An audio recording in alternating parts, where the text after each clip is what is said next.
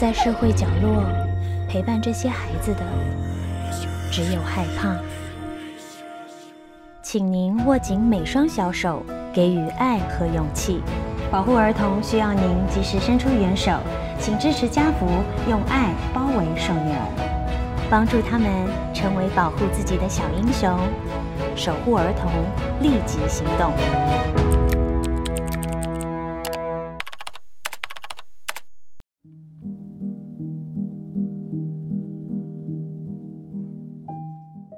接下来想谈一谈虐待对儿童的影响。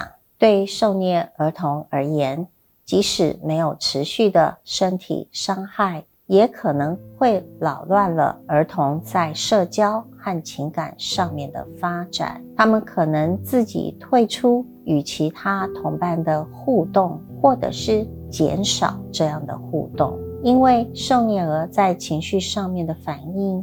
有时较为激烈，这样的反应也使得他们往往跟同伴之间的关系比较差。受虐儿的认知发展和学习的成绩也可能受到干扰，他们在学校的表现常常没有那么优秀，也可能无法调节自己的情绪，以及无法正确的辨识他人的情绪。所以，罹患忧郁的情形是比较高的。当这些受虐儿长大成人，罹患精神疾病的可能性也比较高。施暴对于受虐儿的影响通常很广泛，而且会持续一段时间。我们知道，社会上的受虐案件层出不穷，有一部分的受虐儿童因此发展出。因应环境自我应变的能力，儿童面对新的环境的时候，能够迅速的适应环境，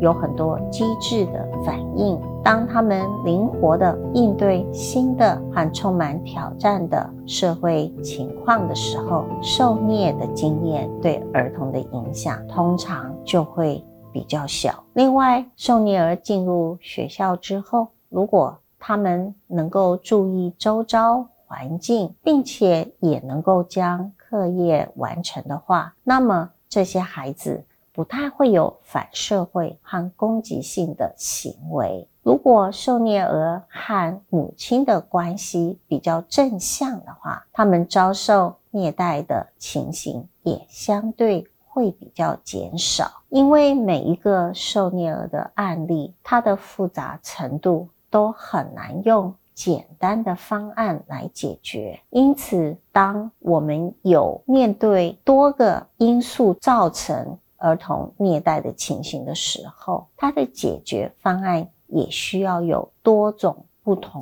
的方法。首先，我们发现社会上提供协助的机构能够给予父母亲支持跟帮助。如果父母亲向这些机构寻求抚养孩子的建议的时候，通常能够从机构得到协助，而且也可以得到精神上面的支持。当他们可以用比较好的方式来抚养自己的孩子的时候，抚养孩子的压力可能也会减少一些。这样子的情况会使得出现施暴或施虐的情形会得到改善。此外，教导施虐者的家人更有效的方法来应对可能发生暴力的情况，也有助于减少。儿童受虐的情形，当受虐的情形已经发生的时候，我们通常会建议提供父母亲社会支持和有效的育儿技巧。我们最首先要做的事情是预防你，也就是鼓励父母亲更加关心孩子的教育，使他们在学校里的学习表现更加的成功。并且减少父母亲生活上的压力来源，增加父母亲对抚养孩子的信心，这些都可以减少以及预防儿童受到虐待的风险。另外一个重要的方式是，面对已经有儿虐的情形。